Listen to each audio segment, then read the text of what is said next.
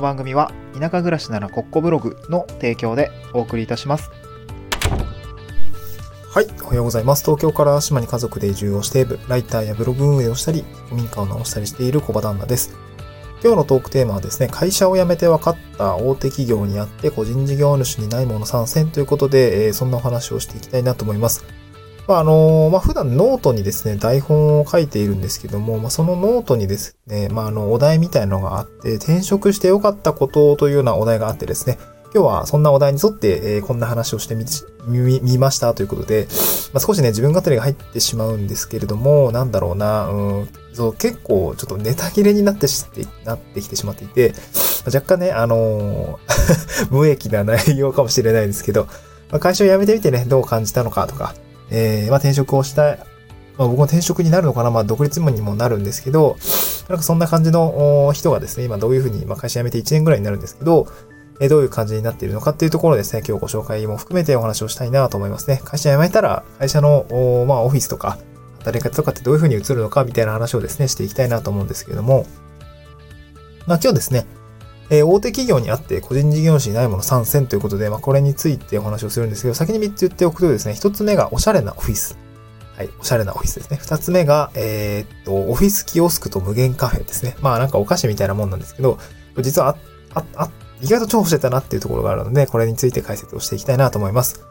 そして最後はですね、実は大切だった就業時間ということですね。こちらも大手企業にはあるんですけど、個人事業主はないっていうことですね。これもちょっとね、あの、お話をしたいなと思っています。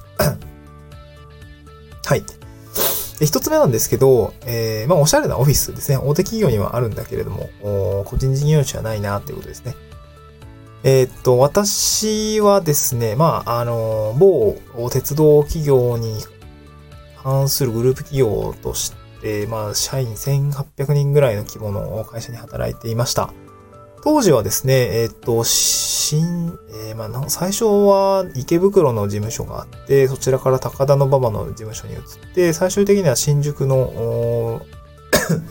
まあ、親会社のビルっていうんですかね、そういったところで働いていましたね。まあコロナが流行ってから若干若干在宅勤務2年ぐらいになってたんですけど、まあ、あまあよく新宿のね、えーオフィスビルに通ったりとか、まあ高田のビルの本社ビルで、え働いていく、いるっていうような感じでしたね。まあ IT 系の企業なので、まあ割とオフィスは新しくて、うーん、なんで、まあ今風な会社さんでしたね。うん。で、いろいろ IT 系だと、こう、えー、Amazon のですね、AWS というクラウドのサービス基盤があったりとか、あとは日立さんとか、東芝さんっていう、まあ、ベンダーさんと呼ばれる会社さんに結構行くことがあって、えーオフィスに行くったりすることがあるんですけど、なんて、やっぱりね、そういう、まあ、大企業みたいなところはすごいいいオフィスですね。おしゃれなオフィスがありますね。うん、まあ僕が一番良かったなと思ったのは、やっぱ Amazon ですね。Amazon のオフィスはすごい良かったなと思います。今日スタンド M の概要欄にノートの台本記事貼り付けてるんですけど、Amazon の社員食堂めちゃくちゃ良かったんですよね。その、一回その AWS という、まあ、クラウド基盤の話を聞きに、あの、え、ちょ一応打ち合わせで行った時に、まあお昼どうですか？みたいな。あ、じゃあいいですね。ちょっとお邪魔したいです。みたいな感じで。こう Amazon の社員食堂を使わせてもらったんですけど、まあ、その まあ、実写はね、あの、社員食堂とかなかったんで、なんかすげえ、まあ、美味しそうなんですよね。なんかもうめっちゃ、カフェみたいな感じだったんですね。カフェみたいな感じだったし、あのーランチもですね、あのーなんか机が囲碁みたいな、囲碁版になっていて、なんかちょっと引き出し上げると囲碁みたいな、囲碁打てるみたいな感じになっていたりとか、あと普通に隣になんかヨガルームみたいなのがあって、これヨガやってるんですかって聞いたら、いやなんか社員の中にヨガの先生がいて、その人がなんかこう、クラブ活動みたいな感じでやってくれてるんですよね、ははは、みたいなこと言っていて、はあ、なんかうちの会社じゃ想像つかないな、みたいな感じだったんですよね。うん。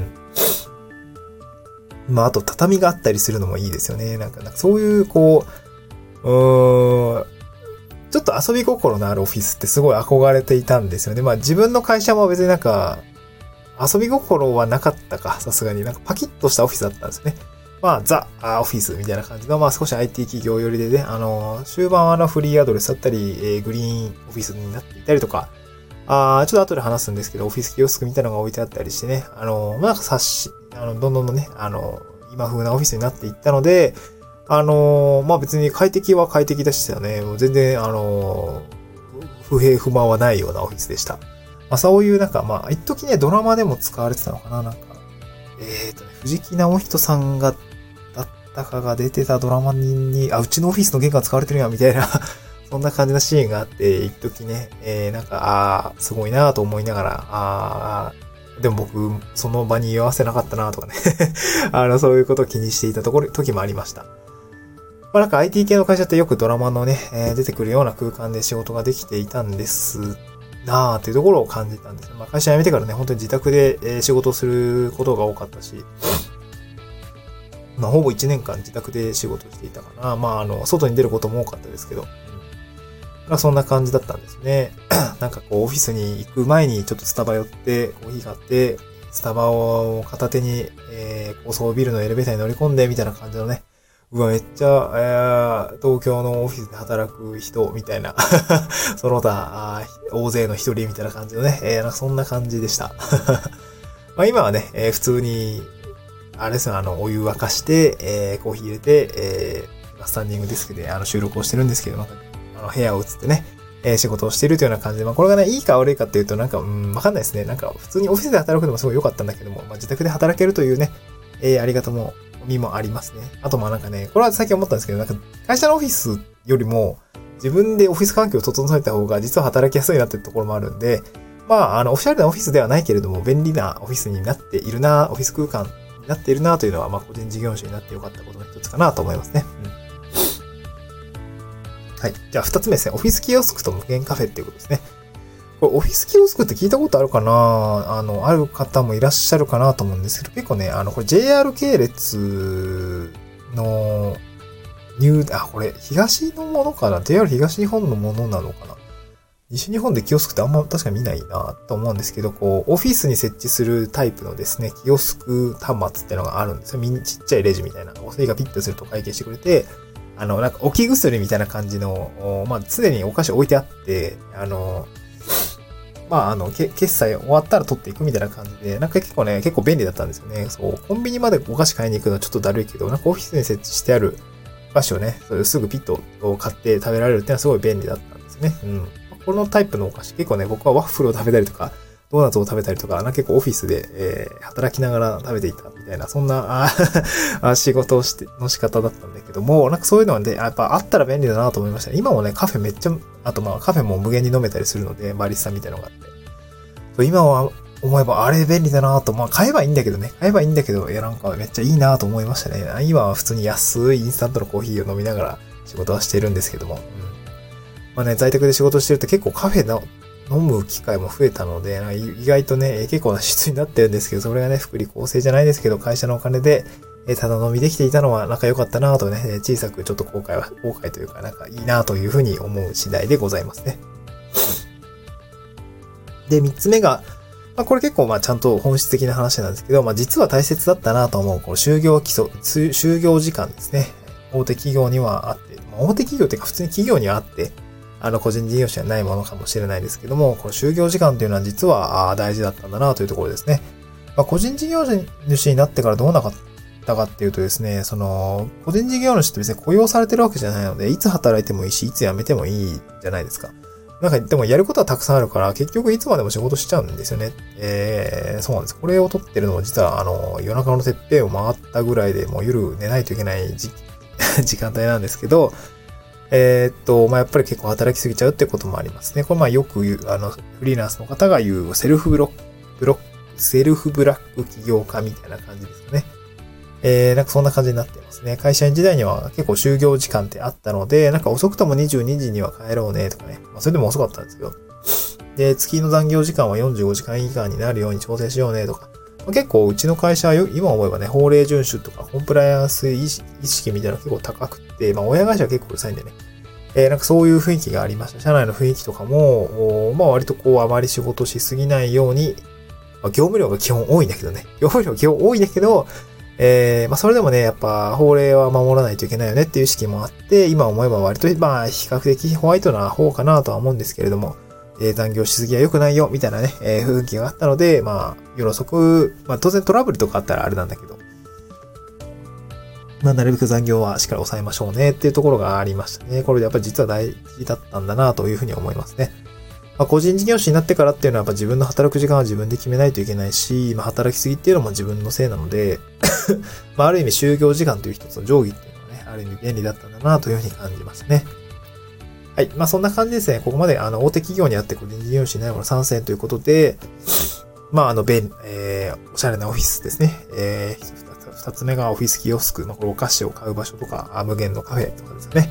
はい。これはすごい便利だったなと思います。で、最後三つ目が、あの、実は大切だったよ、就業時間ということで、えー、まあ、なんて言うんでしょうね、個人事業主になってから、あまあ、変わった働き方の状況について、ちょっと今日はシェアさせていただきました。まあ、この4月ですね、まあ、入社式も終わって、えー、だんだんと新社会人とかは生活に慣れてきて、まあ、転職をした方も新しい生活に少しずつ慣れてきた頃かなと思います。まあ、なんか、なんてでしょう。もう、まあ、僕はまあ、えー、新卒入社の会社を辞めて、最終的には独立、まあ、転職みたいなものに近いですけど、独立しました。個人事業主して仕事をすることになるんですけども、まあ、大手企業のね、安定した働き方っていうのは捨てることになったんですけども、個人のね、裁量のある働き方というのは、やっぱりこう、経験してみてよかったかなと思いますね全然悔いはないですね。うん、まあ、頑張るしか、頑張るほかないっていう感じなんですけどね。一度きりの人生なんで、まあ、会社員人生は7年やったし、まあ、この先の10年、何しようかなって思った時やっぱ個人事業主ちょっと挑戦してみたいなと思ったので、まあ今頑張っているという次第でございます。まああの、なんていうんですかね、転職とか、あ就職とかで、まあ、新しい生活を歩み始めたばかりの人に言うものでもないかもしれないですけど、一度きりの人生ですね。やっぱりやりたいようにやったもん勝ちだと思います。それが会社としての人生でも良いし、えー、なんか、会社が合わないな、肌に合わないなっていう人もいるかもしれませんが、えー、個人事業主という働き方も、まあ別にね、それが合う合わないっていう人もいると思うんで、まあ一回やってみるのもいいんじゃないかなと思いますね。本当にね、個人事業主になってから、ずっと会社員をやってて、回そのレールから外れてみると、えー、一回やったらええやん、みたいなき、あの気持ちがすごくつきますね。やってみたらええやん、みたいな。ダメだったらさ、やめたらええやん、みたいなね、なんかこう、やってみなはれ精神っていうのは非常にね、えー、まあ強く、意識するようになったので、まあこれはね、えー、私から、あこれを聞いてくださってる方に一つ言葉としては送りたいかなと思います。別に大きなこう転職とか、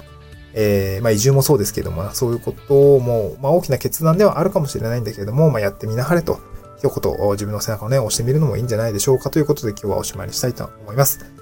えー、っと、まあここから雑談なんですけど、今日ですね、あの、僕が着任しているというか、まあ僕が活動しているね、淡路島の過疎集落、竹原集落という場所でですね、えー、花見のイベントをやります。朝ね、これ、まあ朝ね、7時前に家出ないといけないんですけど、まあ、頑張、頑張ってね、行きたいと思います。今日ね、大学生たちが、あの、昨日か、大学生たちが、あの、京都から来てくれて、あの、家具とかをね、DIY のワークショップをやるのに、えー、ワーク、まあ、あの、ゼロからね、ワークショップすると結構大変なんで、ちょっと途中までね、仕掛かり品を作ってくれていたんですけど、それのね、えー、いろいろお手伝いをしていた、昨日していたんですけども、今日それをね、えー、まあ一般のお客さんを交えて、一緒にやっていくということでね、すごく楽しみにしているんですけども、頑張っていきたいなと思います。